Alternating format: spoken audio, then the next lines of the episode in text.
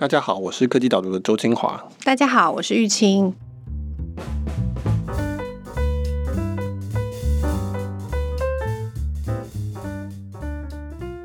Michael，你什么时候要开线上课程？很多人在敲碗。对，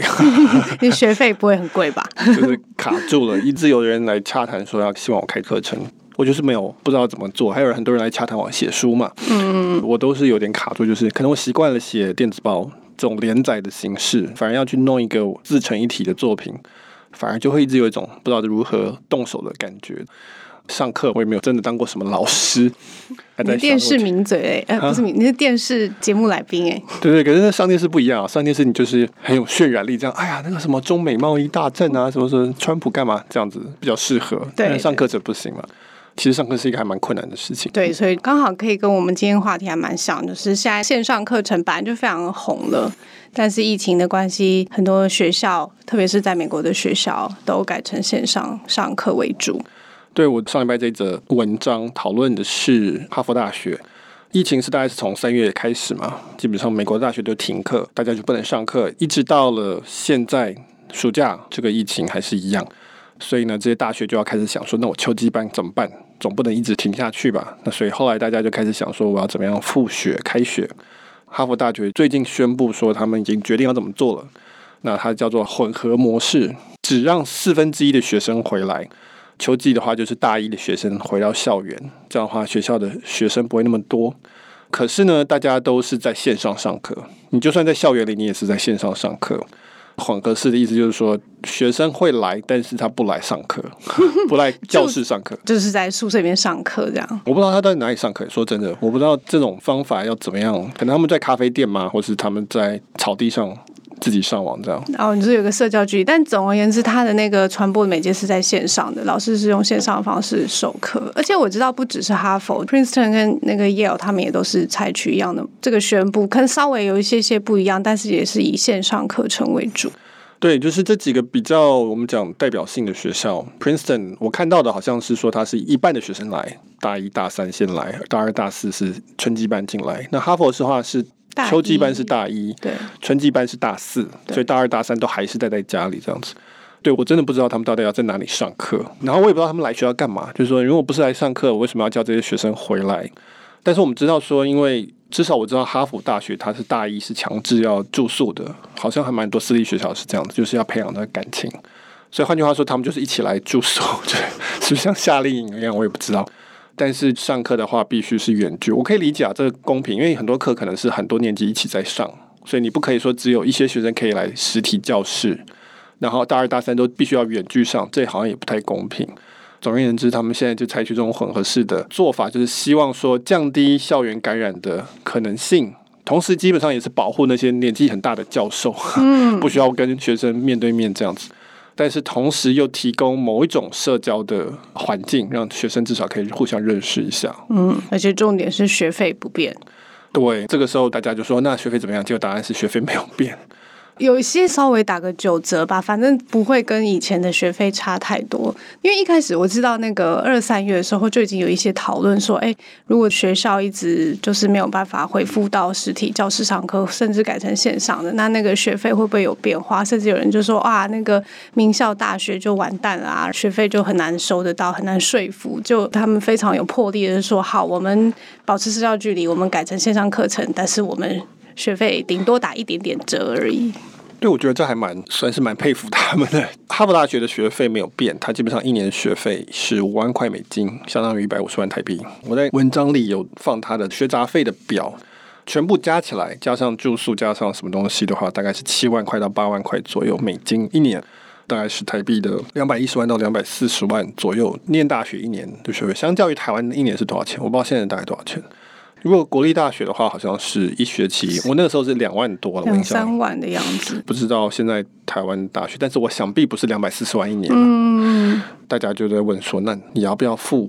两百四十万去上一个线上大学？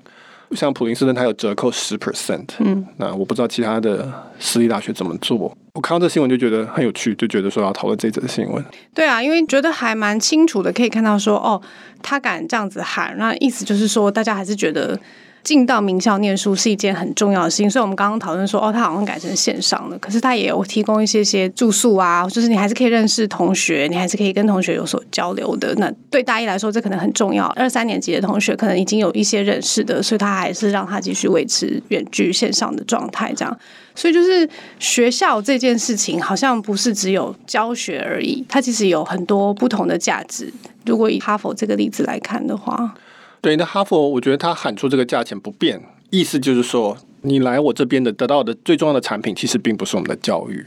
因为教育现在变线上了，那线上其实体验当然是比较差的，我觉得差蛮多的。尤其他们哈佛不算是很快速的在去开发线上课程的一个学校，它基本上是还蛮仰赖传统实体的上课的。但是他意思就是说，我现在大幅减少了我的教育本身的价值，但是我价钱一样。那显然你的原本的产品最重要的价值不是你的教育本身，那是什么？那其实大家多少有点感觉，嗯、就是说一个呃，我们讲名校大学的学历，或者说他提供的产品其实是包含很多东西，它也是一个捆绑，就是包含了教育本身，包含了社交，就是认识一些气味相投或是类似的同才。包含了人脉的网络、教授、校友，这个在美国可能是比较突出的部分了。就是它有一个人际网络，最重要的大概就是品牌，履历上面会多一行叫做哈佛毕业。这个品牌至少以哈佛的例子到哪里去，所有人都认得，所有人都知道这代表什么意思。那这个东西是一个很长期的价值，它可以用很久。对啊，以前就会说哦，大家都要冲破头，就是要进到名校。然后进到名校以后，你问这些同学，可能你听到的状况都是不太一样。有人会说哦，我遇到很好的老师，或者是我上了一门很扎实的课。但是也常常听到说哦，我们学校人脉很广，我进去里面就是有机会认识到大神，认识到神人。这样评断一间学校厉不厉害，有很多种不同的指标，有研究类型的指标，有同学就业以后薪水的指标，然后还有还有各种各种不同的，这个全部都绑在。一个学校上面，最后这个名牌就是哦，我拿这个名牌大学的学校这个光环本身走出去就很有利，在很多方面都非常的有帮助。对，很多人会批评名校，就会说去名校就只是为了交朋友啊，或者他的教育并没有特别的好，或者说啊就是为了那个光环啊，啊就是为了拿那个学历啊。比如说川普他是 UPenn 毕业的，大家就会觉得很有问题这样。但是当然也有会说，哦，这边去名校教授是很多诺贝尔奖、普利兹奖这种泰斗，嗯，那你可以去面对他们，然后去学到大师对谈，对大师这些东西。那还有很多资源，还有很多的设备，那实际上是有很多的好处。所以我其实每一个说法都是对的，就是证明了哦，原来一个学校可以是这么多的价值。对对对。对不同的学生，其实他的价值其实是不一样的。对，你如果本来就是一个那种上流人家的小孩，那当然你可能哈佛不会提供你更多的资源，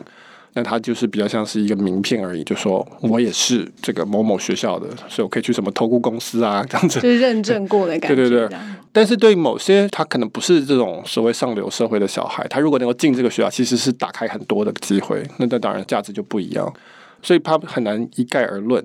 那但是就是说，就像你讲，它其实是一个多个价值捆绑在一起的一个东西。但是就是哈佛这个学费证明了，其中最重要的是品牌，就是学历本身了。所以我那时候在文章里面就写说，不然我们来做个实验。假如说哈佛就说我的学费降到现在的五十 percent，因为我都改线上，所以我要补偿大家。学费现在低于很多在美国的二三线的大学，但是我的学历上面将来都一定要挂号写哈佛挂号线上，这样你要不要？我跟你讲，我觉得学生是不要的。这些学生他宁愿花全额的钱，然后全部上线上课程，但是他要上面就是写哈佛大学的毕业。对，刚刚讲到我们说哦，一个学校读大学可能有很多种不同的价值，对不同人有不同的需求，但是现在应该越来越明确，就是很多人读学校是。为了就业准备的，他很希望说，我毕业以后，我可以有一个很好的薪水，有一个很好的工作的。好工作当然可以有不同的定义，但总而言之，很多人是用薪资来评断，说我这个投资报酬率好不好。那刚刚讲说哦，这个人脉可能对于创业，可能对于什么是有帮助的。可是，一个名牌的学校的毕业，这个光环本身对于就业就有很大的帮助。所以大家就会，就是你刚刚讲，他宁愿花全额，他要取得这个名额，因为这样子对他以后的帮助更有用。那当然是这么选择的。对，所以不同的需求，大家的想法会不一样啊。就业的部分，就像你讲，如果你是一个需要这个东西来打开机会的人，那你就会觉得这个差非常多。那如果你是一个不这么需要的，或者你的领域不是那么看重的东西，比如说某个领域，它就是看重实作。那这个时候的话，你可能会比较重视教育本身的差异。其实很多人读哈佛大学的教育跟比如说州立大学的教育可能差没有那么多，嗯，至少没有它的品牌光环的距离差那么多。当然学费其实也没有差很多。其实哈佛大学学费在美国的学校里面不算是特别贵的，尤其它提供非常多的这种奖学金，所以其实大部分人付的不是七万块这个钱。其实哈佛大学的学费很奇怪，但是在美国它不算是非常贵的。那这样的话，你的投资报酬率就拉得更开了，就说，哎，你钱没有特别贵。但是你的品牌光环又是可以用到，有些人甚至是小朋友可以继承的这种东西。它最重要的名校的价值还是在于说，它提供一种稀缺。我们其实聊过蛮多次的。那这种稀缺并不是数量上面的稀缺，因为大学学位大家很多人都有，台湾非常多人有大学学位，比例非常高。美国没有那么高，但基本上你如果真的想要有大学学位，你大概可以取得大学的学位。所以名校的学位是一种位置上的稀缺，就是 positional 的 scarcity，就像大安森林公园的第一排的房子一样，它是位置上有一个稀缺，这一排就只有它了。那所以哈佛大学学历给你的是位置上的稀缺，包含了说第一个就是说它可以让你近距离的跟其他同样聪明、跟有资源的人做同学，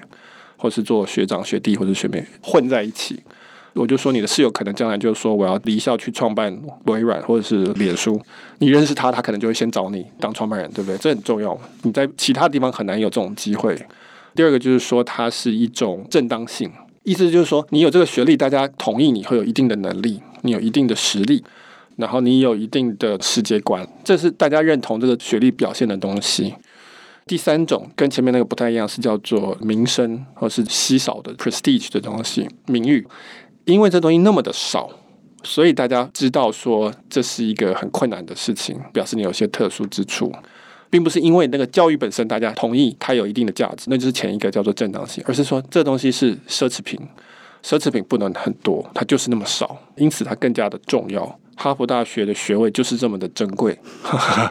那我看到我就知道这个应该是非常突出于其他人的一个学历。对，所以那个稀缺性就是听起来就是他第一个他先创造出来，他的名额就是这么的少。你刚刚讲的，光是要进去以前，他为了要取得这个入门，甚至以后要能够毕业。这个部分都是一个竞争很高的感觉，所以就是有一种筛选的机制在里面就对了。但是如果这样综合起来的话，你就完全可以理解说，哦，为什么哈佛他要做这种轮班的感觉？说，哦，每一段时间每一个年级的同学会回来，甚至大一的同学一定要回来，因为第一个他一定不想要。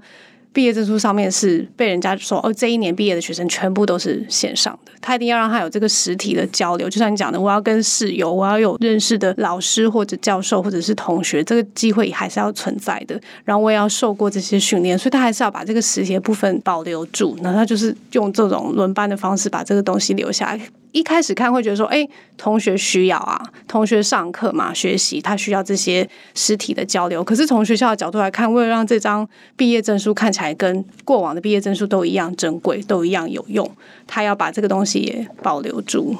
对，那大一新生为什么都要进来，都要一起住宿？那很大一部分就是因为让他们社交，让他们互相认识。所以哈佛大学它就是要提供这个价值，这个才是它价值的很重要的一部分，就是你可以认识这些资源。这个你也可以理解说，传统上的大学它为什么会有形成这个捆绑？它的一个缘由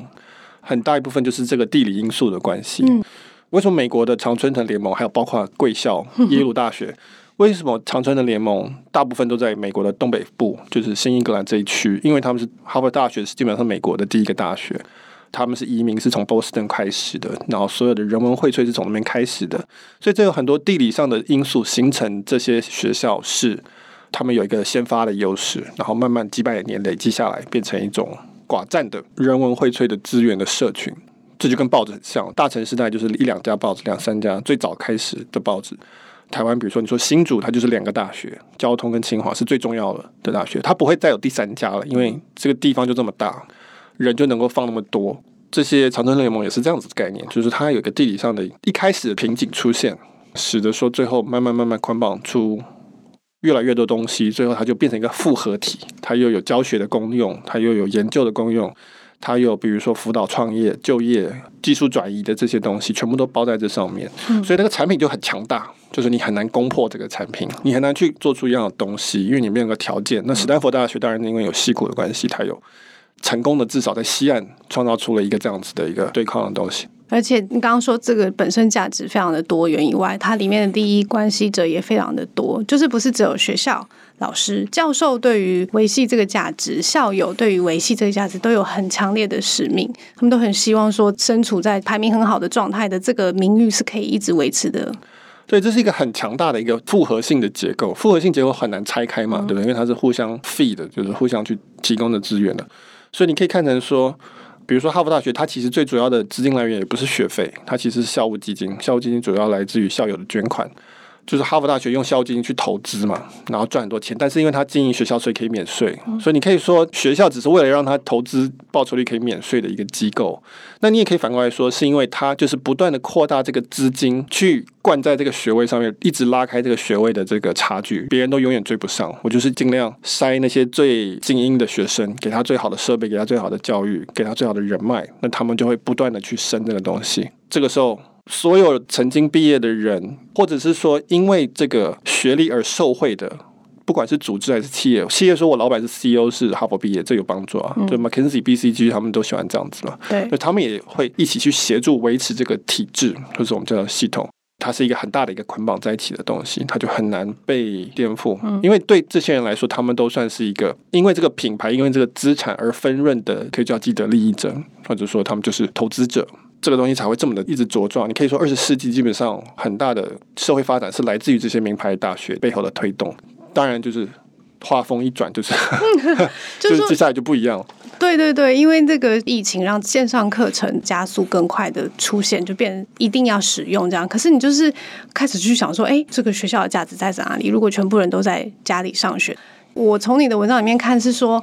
因为名牌大学就是因为他们复合的价值这么的高，所以在这个全部转为线上的状态之下，它看起来有一种大者恒大的感觉，它好像反而会吃掉更多的学生，吃到更多的资源，是不是？对，应该说线上课程网络这个东西，其中一个很大的特征就是它戳破地理的限制嘛。所以我们刚刚前面不是讲波士顿啊、新英格兰或者新竹的这个概念，但是因为网络，所以这就没有这个限制，所以我可以一个老师可以教全世界的学生。那这个时候你就会发现说，那我为什么需要在波士顿、在新竹、在哪里都在教同样的事情，而且都在用这么贵的方式去支援？你就发现说，这些东西其实是因为过去地理的瓶颈形成的一些捆绑，现在因为有网络了，没有这个地理的瓶颈了，你就发现底层有很多东西是重复、是浪费的。那网络是最喜欢消灭浪费的东西，很多的学校就会发现说，诶，等一下，那我的差异化在哪里？哈佛这些东西有差异化，因为我刚刚就讲，他们的真正的资产根本就不是教育本身，嗯，就是那个 club，就那个小社群，那那个东西还会存在，因为实体的互动是没有办法取代的，很难了。但是很多的我们讲中等学校、非名牌大学，就是真的以提供教育为服务需求的目标的学校吗？对，第一个他们现在没办法提供他们的教育了，都变线上了，那他们没有课程，没有差异化。第二个就是说彼此之间的差异化也不大。因为美国有很多社区大学，那社区大学意思就是因为它在你的社区嘛，你就只能去上那个社区大学。现在所有的社区大学你都可以上得到，那为什么需要那么多社区大学？如果是所谓的中等学校，它没有提供前面这个稀缺，它没有提供品牌的光环，它原本就是提供教育为主，它也没有后面那个所谓的复合体，不断的去把这个品牌拱起来的这个力量存在。那这个时候线上就会造成一个很大的冲击，嗯，学生就会想，他可能学费不是七万块，他可能是四万块一年，但是我为什么要花四万块去上一个线上课程？我同时可以去上哈佛跟 MIT 的线上课程，我可以跟这些全世界的学生互动，不是只有我这个社区里的人。我这个社区虽然不错，但是我可能不见得很想跟他们一起互动，在学习某些东西的时候，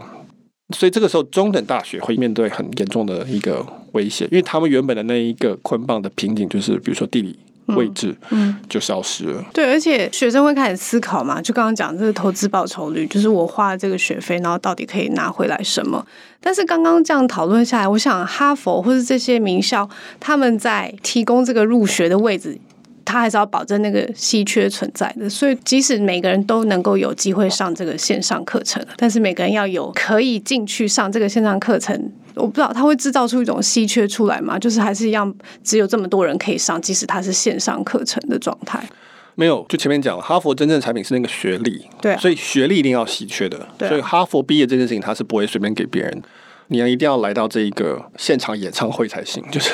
所以你要做了，真的都什么什么事情都做了，才能领到这张毕业证书。对，但是每个人都可以买 CD，每个人都可以串流，没有问题。所以他其实会很乐意开放这个课程，因为这是延伸他的影响力到全世界去。但是你真的要拿到最珍贵的那个东西，他一定是要去上完那个现场演唱会。我甚至可以猜测说，名校它会有差别定价的概念，就是说它会有一个梯度出来，最珍贵的那个东西是怎么样怎么样定价，要做完哪些工，在区块链你就叫挖矿，你要要一定要提供一些那个劳力，你才可以得到某个东西，因为这样它才珍贵。但是后面复制成本越低的。当然，你的附加价值也越低，但是大家可能很愿意做，因为其实课程你要做数位复制的成本低，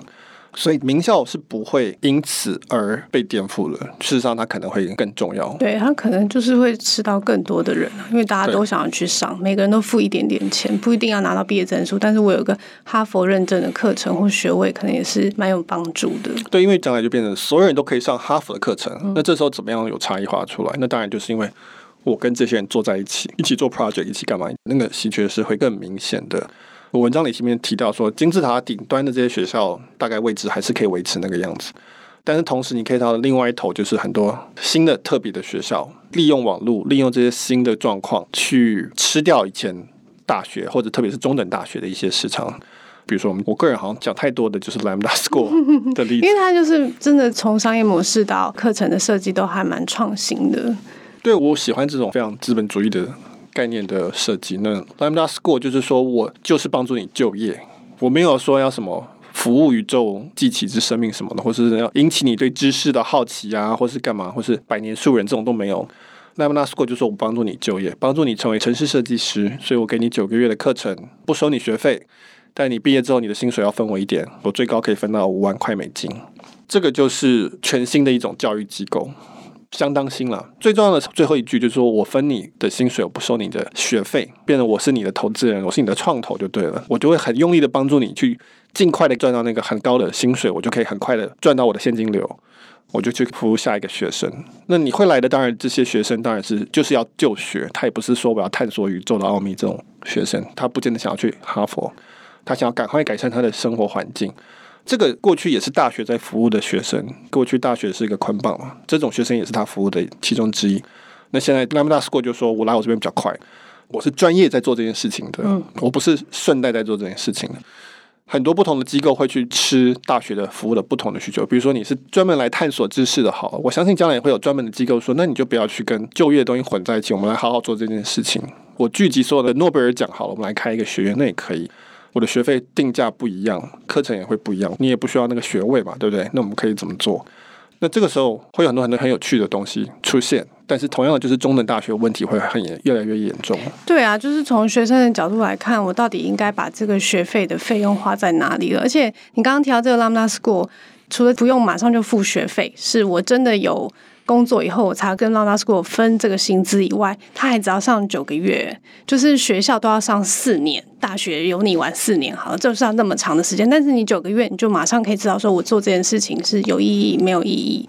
我觉得这个投资报酬率本来就是对有需求的人来说，他是看得很清楚的。而且我觉得拉远一点来看，刚刚我们有提到说，名校他们很重要的一个资金来源其实是校友的捐献，然后让他们可以去投资。我觉得这种感觉跟那个分润的感觉好像也有一点点像，就是我投资这个同学，但是 Lambda School 的做法是说，如果你有好的工作，那我就跟你分你的薪资的多少。可是名校是说，诶，如果我们这边有哪一个同学很厉害。当成功的创业家，或者是当什么政治的名人，或者是什么各领域界的神人，这样，那他对学校有荣誉感，他会捐钱给学校，这也是可能拉很久几十年的这种分润的感觉，也也有一点，他就是投资这个学生嘛，然后看有谁对学校有荣誉感，他有可能就是再回来捐献这样。对，这是一个很好的一个重点，就是说资讯的差别在于解析度的差别，就 resolution 的差别。这非常的重要，就是说我们现在的大学大部分科系都是四年，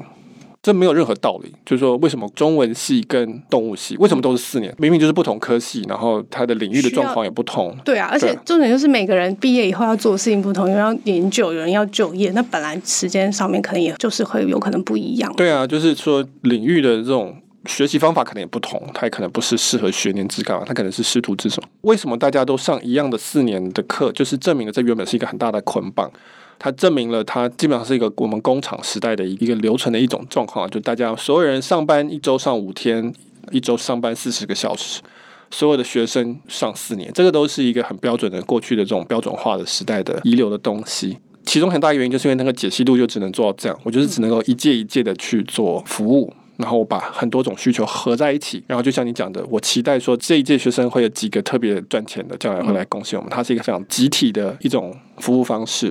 但是因为我们现在有网络、有资讯的软体，我们就可以做非常高解析度的服务。那就像刚刚讲，Lambda School 基本上就是一个一个学生的去投资。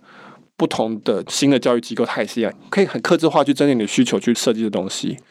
你也许要念五年，你也许念一年，你也许是上下班的时候在家念就可以了。它可以调整很多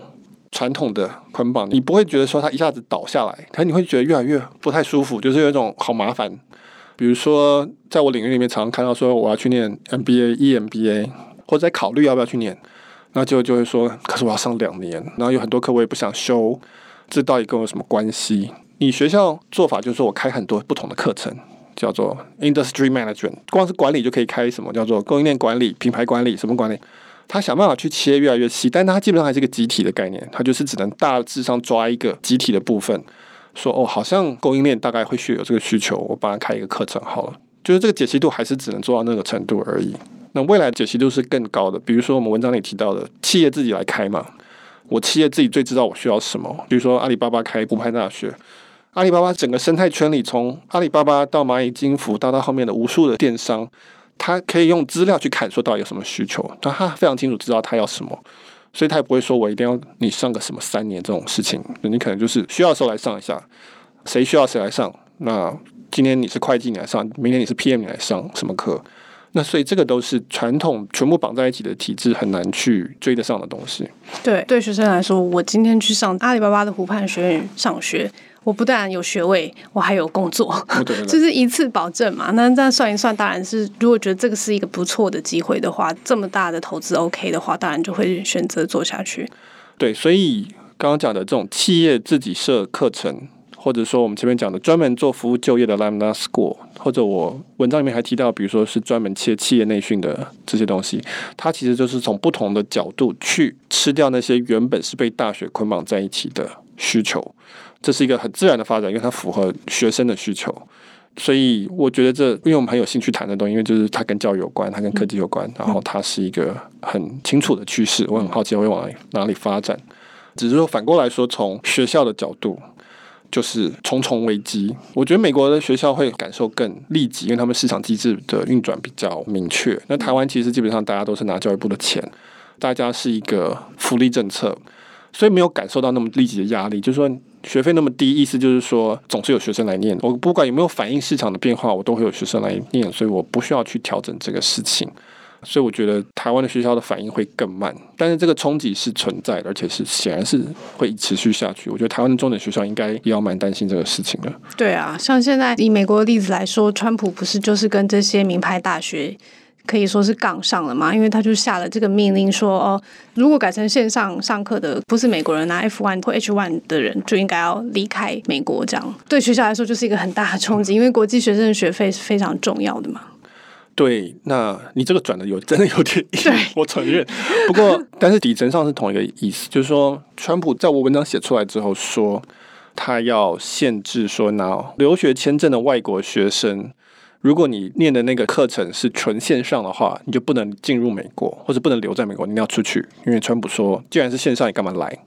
那但是川普的用意当然是他是要逼迫大学校园开放，他要希望大家恢复实体上课，因为他希望经济恢复了，因为他要选举嘛，他是现任总统，他不希望看到经济垮掉。那他基本上已经半放弃疫情，或者说他根本就不面对那个现实。这个是政治的讨论，就所以他就希望说学校要开放，学生回校园，学生回校园，家长才能去上班，这个经济才会动起来。那当然，很多学校像刚刚讲哈佛、MIT 这些都觉得不可思议，就是说你把一群整天混在一起、最不懂得小心防范的的年轻人集中在一个地方。啊，对对，他们那个春季的时候爆出很多集体感染的事情，对对对，就对学校来说真的是很头痛的一件事情。我既重视这个学费本来就很重要，可是我又必须面对这个疫情的考验，然后现在下的这个命令就是让我的弹性变得更少，我就是必须一定要把这些学生都送回去。对啊，你说哈哈佛开放校园呢，结果爆出疫情，显然是一定会爆出疫情的。然后这个时候，所有的家长就说：“我的这个千金宝贝在那边，万一有人死了，对不对？”这个就是哈佛校长要怎么样去跟那些校友磕头嘛？所以这是一个蛮严重的一个现在一个冲突。嗯，可是我觉得某方面来讲，川普的话是有道理的。就说，既然你是线上课程，你为什么要来？这其实是非常呼应我们刚刚讲的这个的东西。就说，那你干嘛要非要去学校校园不可？或者反过来说，意思就是说，哈佛你为什么应该要先思考说，我要怎么样去服务全球的学生，同时可以给学位，在一个网络的世界里，其实你应该是有某种方法办得到的。那你现在变成要认真想这个事情。我自己想到就是说，哦，就跟 Apple 开实体体验店是一样的，我就在巴黎放一个，我就在北京放一个，我在哪里放我的校园？怎么样的方式可以让他提供我刚才讲的那些实体互动的价值，同时也提供课程价值，然后保护你的品牌光环？因为在网络时代，本来大公司就做 B to C，它应该要做直营，嗯，而且它服务范围是全球的，这是一个很标准的打法。现在有某方面来讲，这些名牌大学被逼着要去做这件事情了，就是他们要放弃以前这种地理限制，然后毕业证书稀缺的限制，说，哎，就只有这些人拿得到的这种稀缺。他要用别的方法，他在网络世界，他要用新的方式去知道，说我这个哈佛认证还是一个很重要的光环的，对他们来说，应该是一个很很难以想象的事情吧？对对对，所以我就觉得说，川普这个做法当然是完完全全是政治动机啊，就是而且是非常的违背科学证据的一种策略。但是他的说法基本上是一个科技业的说法，嗯，就是说，既然是线上，那为什么你还要硬放一个实体的稀缺的这个障碍在这边？我觉得反过来说，这是一个机会。如果是一个新的机构，它有可能发现说：“哎，对，这边有一个空间存在，我可不可以建立一个全球性的品牌？它不一定是哈佛这种品牌，但是它是全球性的品牌。然后它同样可以创造出某一种精英的 club，像法国的 INSEAD 也有这种概念存在，NYU 也有这种慢慢在做这种东西。但现在它变全球校园是是，对，就是走全球校园啊，去干嘛？但是这可能是可以再做更多的。那现在可能是被逼的得做更多，因为大家不能飞。他一定要理解学生对于哈佛这个需求在哪里，然后用新的稀缺的方式去把这个价值给做出来。对，我要讲的就是我们两个其实算是这个体制内的 胜利者，嗯、我们有获得利益。对对，我们是既得利益者，所以我们讨论可能会从这个角度比较接近哈佛的角度去讨论这个事情。但是就是说，我觉得要强调两点，第一个就是说学历是迷思是必要的。因为它是一种排序法，我们在一个任何系统里面，只要你有供给大于需求的时候，它就需要某种排序的方法，所以一定会有某种稀缺的东西来帮助我去选择说，哎，我要面试哪一个员工，或是我要听哪一个老师讲话，是这个哈佛毕业的还是这个哈哈哈 大学毕业，就是茫茫人海里面的一个筛选很快的依据啦。对对，所以这东西其实是不可免的，它不是学历就是别的东西，一定会有的。但是另外一方面，我也觉得就是说，它也会打开很多机会，对创业者很多机会。现在很多教育创业，然后对学生来说，其实你的可能性也越多。我觉得很乐见的，就是说现在线上课程平台的进步非常的快，因为是软体，进步远比大学的课程要快。